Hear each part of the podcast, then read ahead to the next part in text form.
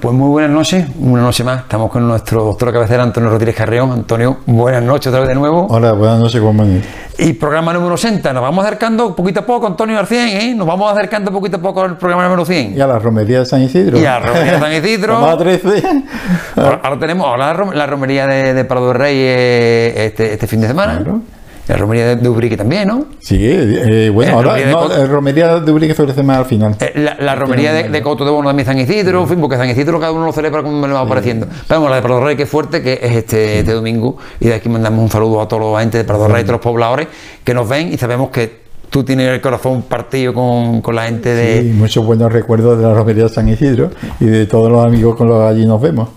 Te, te dimos la semana pasada que vamos a contigo un día hacer un callejero viajero para los reyes con, con, el doctor Rodríguez, Carrión. Eh, Antonio, en la semana pasada se nos quedaron en el tintero varios puntos, varios temas por, por tratar.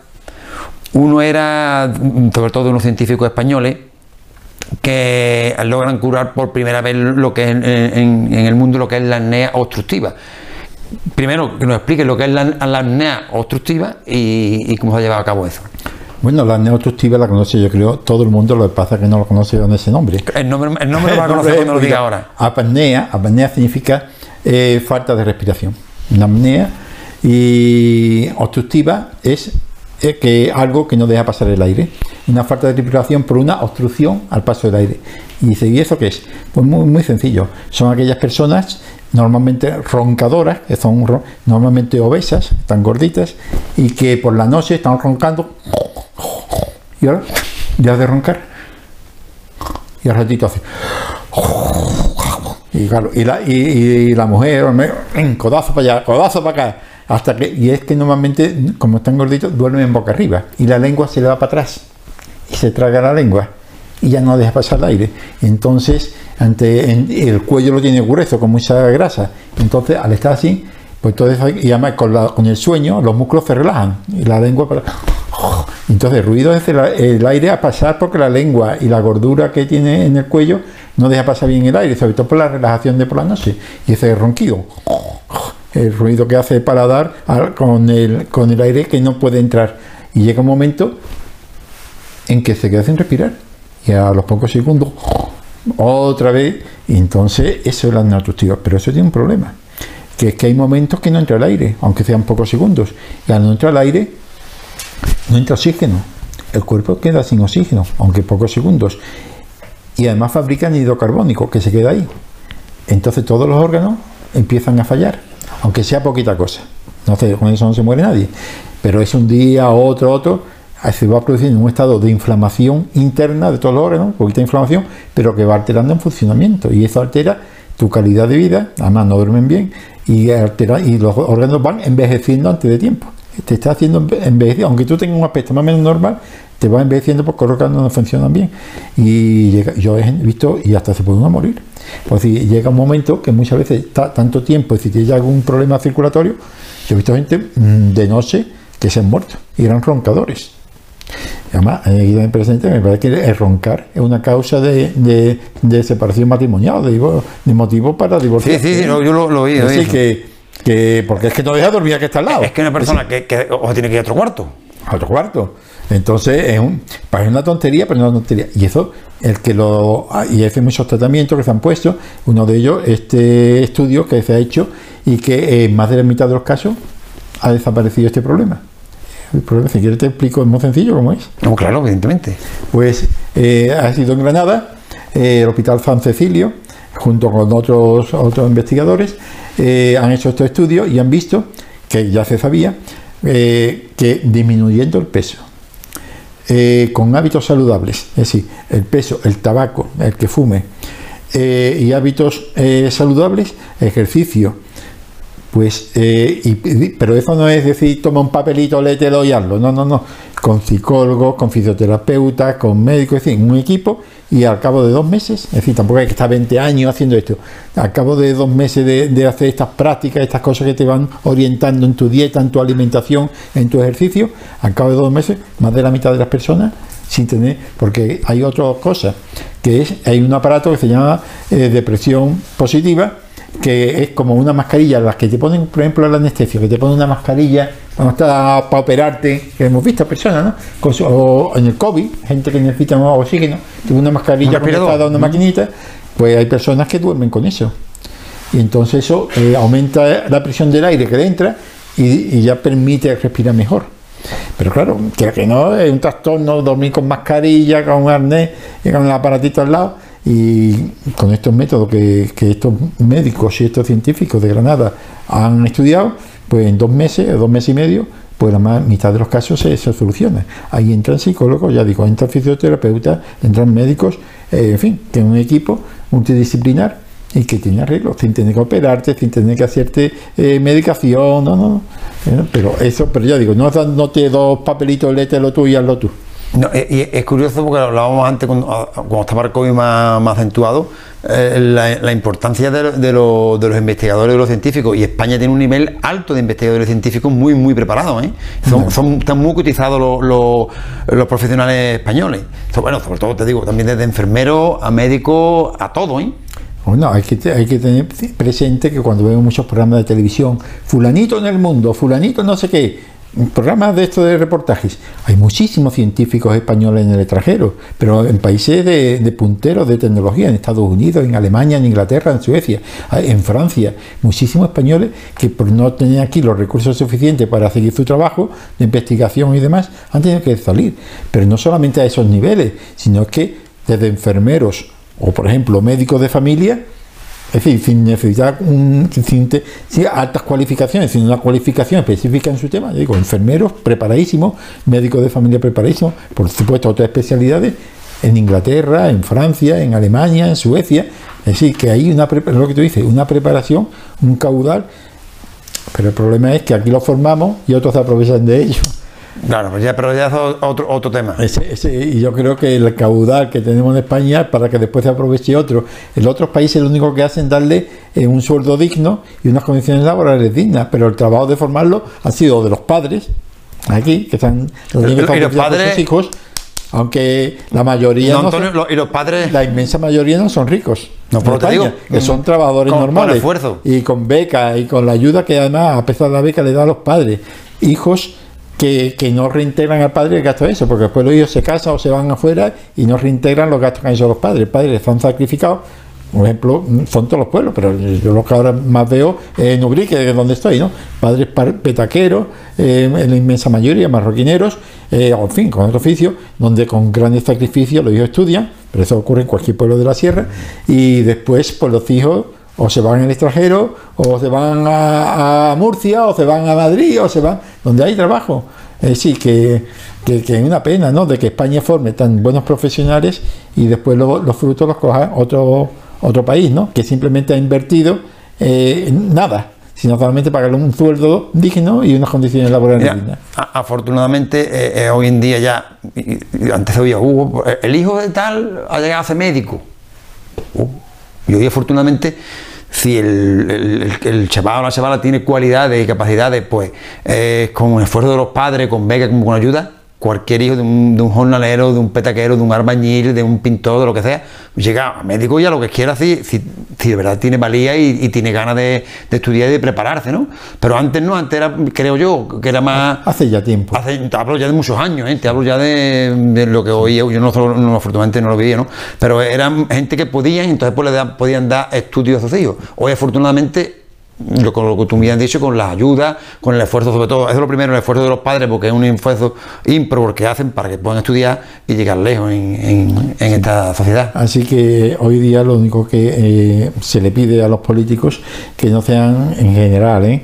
no sean tan cortoplacistas en muchos aspectos, ¿no? que quieren resultados mm, eh, rápidos para así tener votos en las próximas elecciones, sino que, oye, que busque en el futuro crear las condiciones laborales Mira, mm, lo mismo que hemos dicho muchas veces, hemos criticado en este programa, no criticar, es decir, la realidad de cómo está la sanidad eh, en general, pero hablando de Andalucía que no estamos. Sin embargo, en la sanidad andaluza hay que también las cosas buenas. Ha aumentado muchísimo la estabilidad laboral a oposiciones, eh, a los interinos hacerlo eh, contratos más, fácilmente de interinos, larga estabilidad, han subido los sueldos de los enfermeros, han subido los sueldos de los médicos, están poniendo sustitutos después de, que un, médico o un enfermero se ausenta eh, por vacaciones, por enfermedad o lo que sea. quedan con muchas cosas pendientes. Pues ese es el camino. Ese es el camino. Dar condiciones laborales dignas, no estamos hablando aquí de ganar un pastón ni mucho menos, sino condiciones laborales dignas y, eh, y, y, sueldos dignos, es decir, condiciones laborales, tanto que el médico trabaje, el enfermero, el auxiliar, a gusto, que es fundamental, pero no aquí. Lo mismo pasa en periodismo, en televisión. Trabajar a gusto, esa es la misma inversión que puede hacer un patrón. Porque el rendimiento es doble. Pero en cualquier profesión, marroquinero, pero maestro, siempre hemos dicho, es que, si, el que la persona que trabaja en el gremio que sea, de, lo que sea, camarero, de, jornalero de, mm, campo, da igual. Cogiendo patata, cogiendo papa. Si está a gusto, si está a gusto lo va, va, a rendir más. Totalmente. Si tiene un sueldo digno eh, y un trato digno, Oye, es que te aumenta la producción, porque si hace falta un domingo, porque haya una gran demanda, y tú lo has tratado bien ese obrero, le has dado su sueldo digno y tratado, es decir, oye, que cuando llega un domingo no pasa nada, es como si hay que estar hasta la madrugada. Porque tú lo has hecho antes por mí. Y yo, y es que eso lo saben todos los empresarios. Lo que pasa es que hay empresarios y otros que están de empresarios, pero no son empresarios. Ah. Están de empresarios porque la han heredado, porque le ha tocado un pelotazo, o por lo que sea, ¿no? Pero cuando hay un buen empresario se nota. Porque todo, eh, ya hacen en una tienda donde hay dos empleados, da igual. Ah, porque vayan aprendiendo porque es la forma de que funcione. Y el ejemplo, si el empresario es un hombre, un hombre como hay que hacer, es decir, un hombre que te da la mano, ta, ta, eh, el empleado va detrás, eh, sí, hace. Y, Sirve de ejemplo. el empresario debe ser como los capitanes antiguamente, que era el primero que iba a la batalla. Y si se escapaba una flecha o se escapaba un tiro, yo soy el primero que me lo da. Es decir, y un alcalde cuando hay algo en un pueblo que haya que defender los derechos de los trabajadores y salgan lo que sea, el alcalde es el primero que da la cara, aunque sea de su mismo partido. Porque si se esconde en su despacho de alcalde y dice, yo lo arreglo por teléfono, no. Si esto es justo, hombre, no hay, y si hay follones, usted va allí para apaciguar a la policía y al otro, y usted en medio para apaciguar. Y si le dan una pedra al uno o un porrazo al policía, usted es el primero que lo recibe. Ese es el líder. Y, y muchos han perdido la alcaldía o han perdido el liderazgo por cobarde, por no ser líder, cuando realmente figuraba como líder. Porque es más fácil no ser líder. Y, eh, o ser líder de pacotilla, ah, entre comillas. Eh, aparte de, ideologías políticas, ah, no, no, estamos hablando de partido. No, no, no, ni mucho menos. Pero voy a, nombrar a una persona que, ha fallecido ya y que creo que hace, servido de ejemplo, que era Julio Enguita, y te digo, independientemente de, ideologías políticas, ¿eh? Dios me libre de hablar de política en este programa. Eh, él tenía un sueldo ya vitalicio que había ganado en, el Parlamento y él dijo que con la pensión que él tenía de profesor le sobraba para vivir, que él renunciaba a lo otro. Pues mira, ese tipo de, personas que hacen esto con ese ejemplo, te digo, y aparte de la ideología política, sí, sí, no tiene que ver. Que, hacen ese tipo de. no, ejemplo, es un ejemplo. Es un ejemplo, pues son dignos de elogiar. Dice, si yo, mira, mueve, ¿para qué quiero yo tener un sueldo vitalicio de tanto dinero si yo con mi paga de jubilado de, profesor de instituto tengo bastante de maestro? Pues mira, pues, pues, pues, ahí queda, ese dinero queda para la arca del Estado para otro que le haga falta, digo yo, ¿no?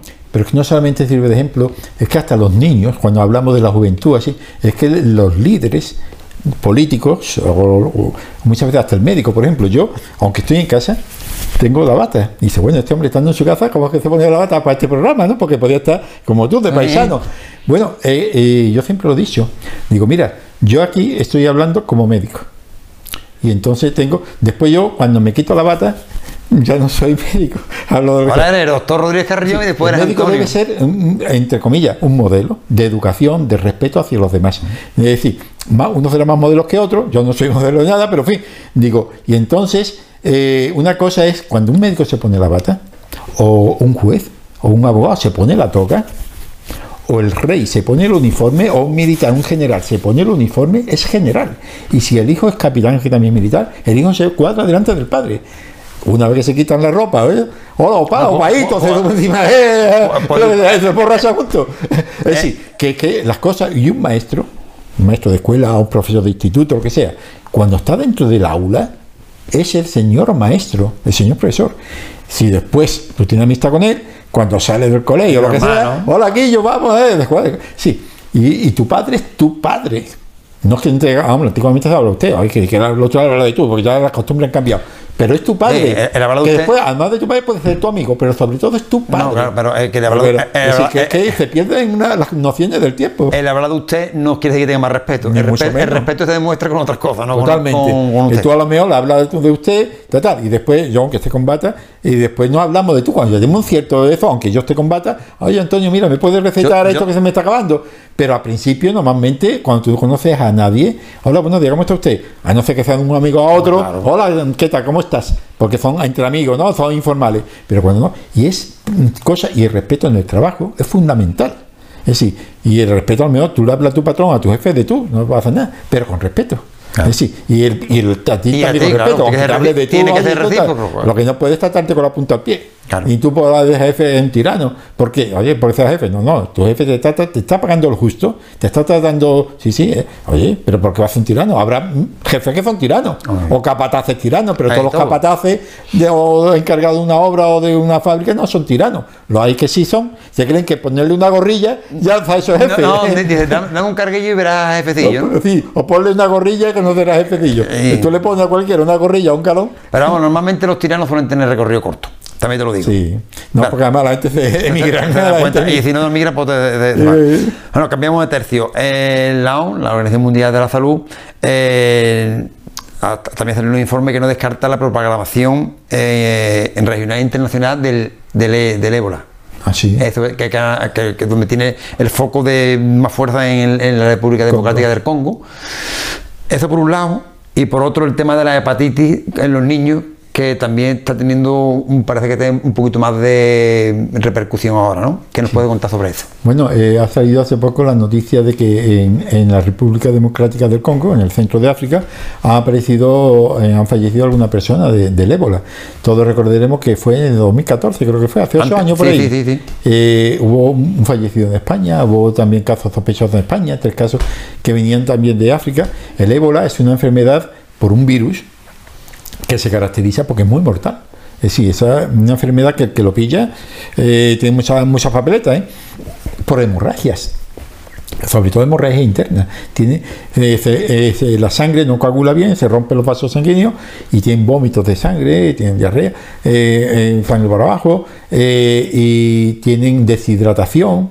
En fin, se mueren rápidamente, infección septicemia, ¿no? Se infectan todos los órganos, se mueren rápidamente. Y sobre todo la hemorragia, fiebre y hemorragia. Se llama fiebre hemorrágica y además se llama en este caso eh, el aire del Congo. Hay varios tipos. Pues esto en el Congo aparece varios casos, pero el problema está en que hoy día una enfermedad que aparece en el Congo, allí con los aviones, con los trenes, y la ciudad donde ha aparecido tiene contactos con, tiene aeropuertos, tiene eh, trayecto fluvial por ríos y tiene carretera con ciudades. Y dice, oye, no, está bien comunicada. Eh, sí, que, que, un caso aquí rápidamente se puede extender. En una hora. Ahora mismo no el riesgo parece que está controlado, eh, allí es bajo, eh, en fin, que pero que las, las alertas, cuando se un caso de esto, en fin, no es para que se asuste la gente a nivel mundial, pero que sepan que las enfermedades están ahí, que las enfermedades están ahí, los medios de comunicación están ahí. Y, la hepatitis, eso. Igual, todavía no se sabe exactamente, se sospecha, como hemos dicho en otra ocasión, del adenovirus, de que puede haber, no se sabe si el adenovirus ha tenido contacto con otros elementos, ya sea de medio ambiente o con otro virus, y se han potenciado sus efectos. Eh, pero está ahí, que, en fin, hay ya 200 casos de niños con hepatitis grave a nivel mundial. ¿eh? que todavía, y con trasplantes, muchos niños, a varios, muchos no, varios niños han tenido trasplantes. nos vamos a dar un mensaje de, de miedo, de precaución que eso está ahí, que, que, no hay que asustarse en el sentido de tener que ir todo el mundo de urgencia y además de características, los niños se ponen amarillitos, los ojitos amarillos, eh, diarrea, vómito pueden tener, molestias digestivas. por ahora no es el COVID, ni mucho menos que se propaga. Y en el caso, yo digo, son pocos casos rápidos en España, creo 200 todo el mundo, pero que está ahí. Creo que en España, si mal no recuerdo, creo que había 22 casos, creo, ¿eh? Sí, más o menos. 20 o 20, no. Mm. Sí, no, y puede variar la cifra de un día a otro, porque puede, pero en fin, que ahora mismo no se sabe exactamente eh, la causa, pero que tampoco es simplemente que cuando se lo escuchemos en la prensa, se alarman más. En la televisión, sepamos que está ahí, pero que ahora mismo no. Y que, y que los autoridades sanitarias están alerta para ver si esto se extiende, no se extiende, pero que ahora mismo no hay que preocuparse porque no, no es una cosa que, que, sea como el COVID, ni como la gripe, ni como cualquier enfermedad de esta. En casos de gripe todos los días miles y alergias, por ejemplo, en el tiempo que estamos ahora. ¿no? Y, COVID, que hay mucho COVID, que no que el COVID sigue ahí. Antonio, en, la semana pasada no, tuvimos tiempo, pero en la anterior sí, hablamos del instrumental que se que, que, que, consulta médica, estaba en la consulta, en la consulta médica. Familia. Y te voy pasando aparatitos que tengo aquí, que tendrán su historia. Instrumentos. Instrumentos que tendrán historia y tú nos vas explicando lo que es. Hombre, historia, esto lo usamos nosotros, eh, la lupa, es una cosa tan simple, importantísima, para ver las lesiones de la piel fundamentalmente, eh, de la vista, del ojo. Hay lesiones que son pequeñitas y tú las que le ves con mayor relieve, pues utiliza una lupa. Fíjate qué cosa más simple. Aquí tenemos Hombre, el famoso martillo de reflejo. El martillo de reflejo. Sí, martillo de reflejo sirve, lo utiliza el médico de familia, también los especialistas, neurólogos, en fin, todos los médicos, para ver eh, mm, que, cómo funciona nuestro sistema nervioso. Le damos. Mira, ¿eh?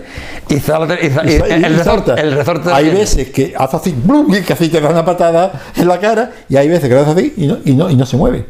Y dependiendo, este es un reflejo normal, ¿eh? doy sobre el tendón que está aquí y si salta, es que funciona bien. Si hago así, se me y no salta, aquí falla algo. O si, o si hay una hiperreflexia que se llama, y aquí y ya empieza a investigar más cosas. Hombre, el diapasón. El diapasón. Esto lo conocen mucho los músicos.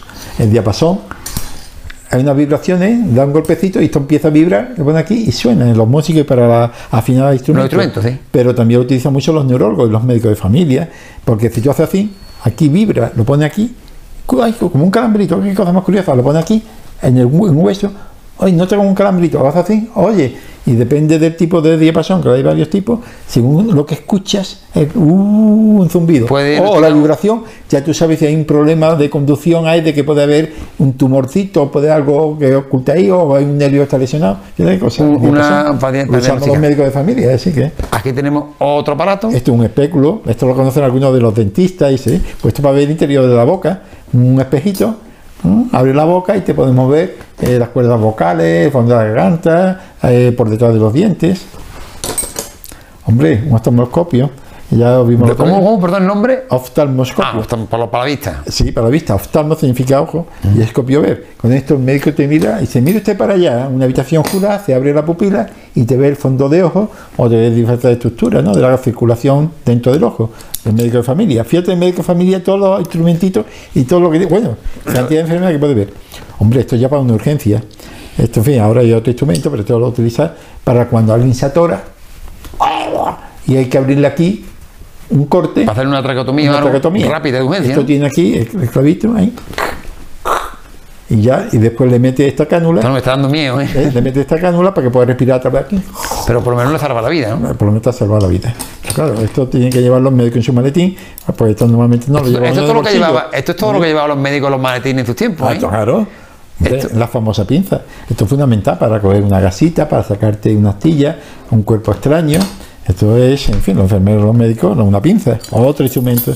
Hombre, la regla. La regla. Claro, y una regla para que la quiera un médico. Es que las lesiones, yo tengo aquí una lesión y mido, por ejemplo, una ampolla o una mancha, un lunar, se mira, mide 3 milímetros y veo si va creciendo, si va disminuyendo la próxima vez que venga la visita o la extensión de, la lesión.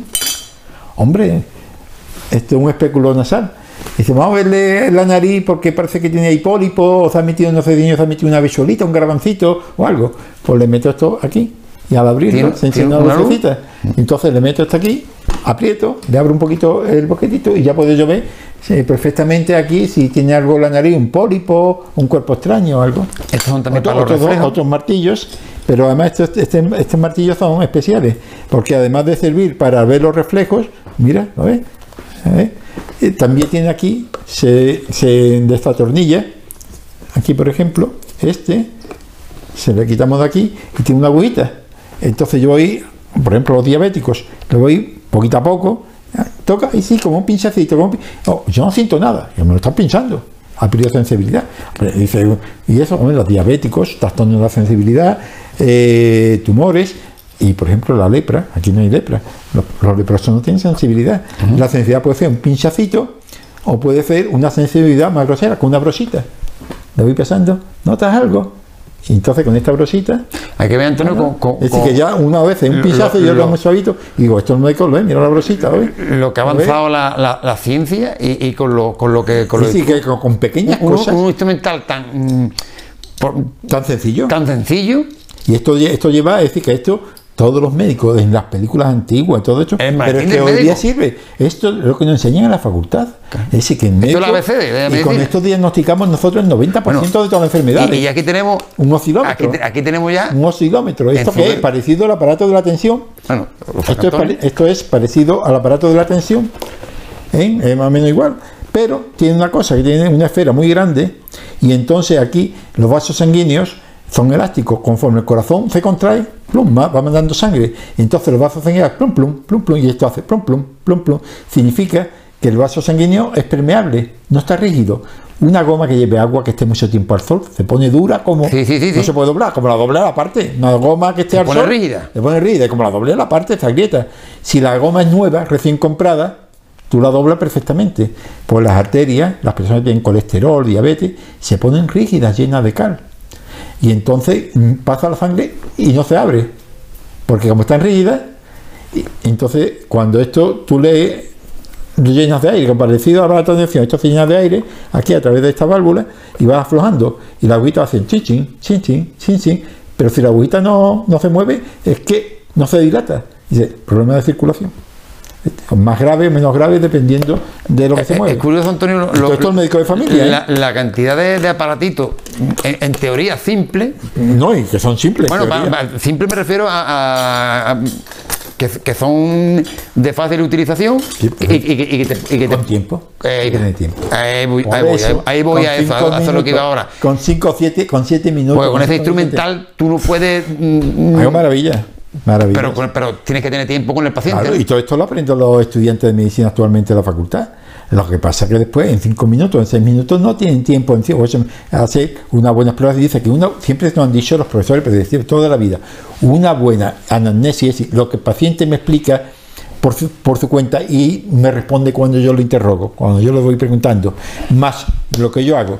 Bueno, el próximo día hablaremos de lo que yo puedo hacer con mis manos a la hora de tocarte mi vista a la hora de ver cómo andas, a la hora de cómo mueve un brazo, cierra los ojos, intenta cruzar los dedos con los ojos cerrados, levanta la mano y bájala, es decir, sin necesidad de un TAC, de, una resonancia, de una... nada. Y el 90% el médico de familia, de los chicos que salen ahora, más los que salieron, podemos resolver sin tener que mandarte al neurólogo ni al cardiólogo. Cuando hay que hacerte un TAC, operarte, pues meterte pues, al cardiólogo o una arritmia muy rara, Mira, cardiólogo te pongo el tratamiento y después te hago el seguimiento.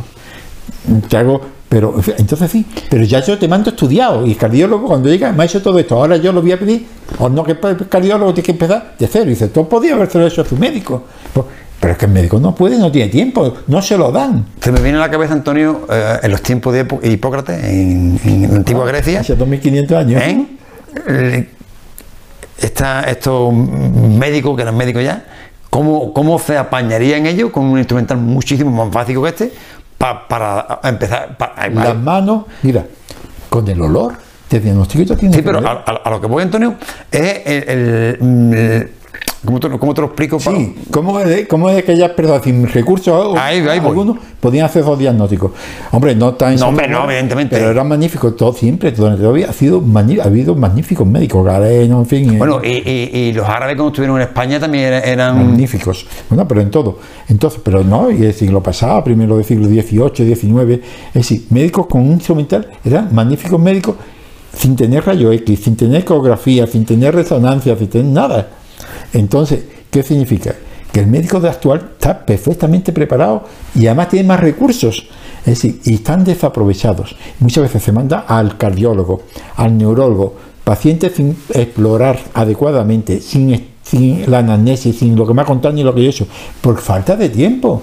Si, si, un, si un ginecólogo o un cardiólogo necesita, le dan 20 minutos o 30 cuando van al hospital para diagnosticar una enfermedad propia. El médico de familia, que lo mismo ve problemas de la regla, de la menopausia, de un traumatismo, de la vista, le dan 7 minutos u 8, muchas veces mucho menos.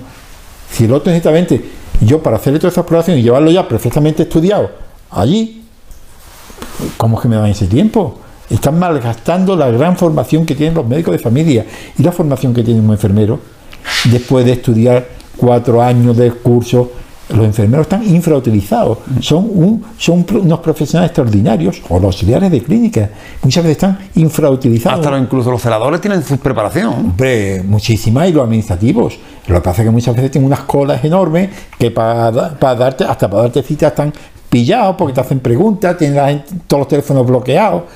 Es decir, se está mejorando. Yo por lo menos en que estoy viviendo, llego desde octubre, que estuve aquí en el gerente eh, de la sierra y demás, y después otro señor que tenía yo con el director de distrito o subdirector médico de aquí, veo que las cosas están mejorando, por lo menos en Urique, yo no sé, somos con los demás igual. Pero todavía queda mucho que hacer. Y entonces, en este caso, por ejemplo, el Observatorio de Salud, especialista ya, en el cual yo soy director, pues lo que intentamos desde ya desde otra perspectiva, y ya digo, sin subvenciones ninguna, nosotros, porque no nos hace falta realmente, pero lo hacemos con mucho gusto, colaboramos con la materia que, que no están haciendo ahora mismo y que los centros de salud porque no tienen recursos, no tienen medios, no tienen no sé por qué, pero que estas cosas que están pendientes de realizar, no tienen que esperar que en cada pueblo haya un observatorio de salud. Esperemos que, todo se vaya solucionando poco a poco, que creo que sí. Y hablado de tiempo, y el tiempo no lo hemos comido hoy, pero no comido, no lo hemos devorado, Antonio. Hemos devorado el, tiempo que tenemos, para el programa y se nos han quedado muchos temas del tintero, pero bueno, si el público tiene bien, nosotros estamos aquí para la semana que viene dar buena cuenta de ello. Antonio, muy buenas noches, como siempre, gracias, gracias y gracias. Pues nada, como siempre ha sido un placer estar contigo, con Rodrigo y con todos los televidentes de Canal Sierra.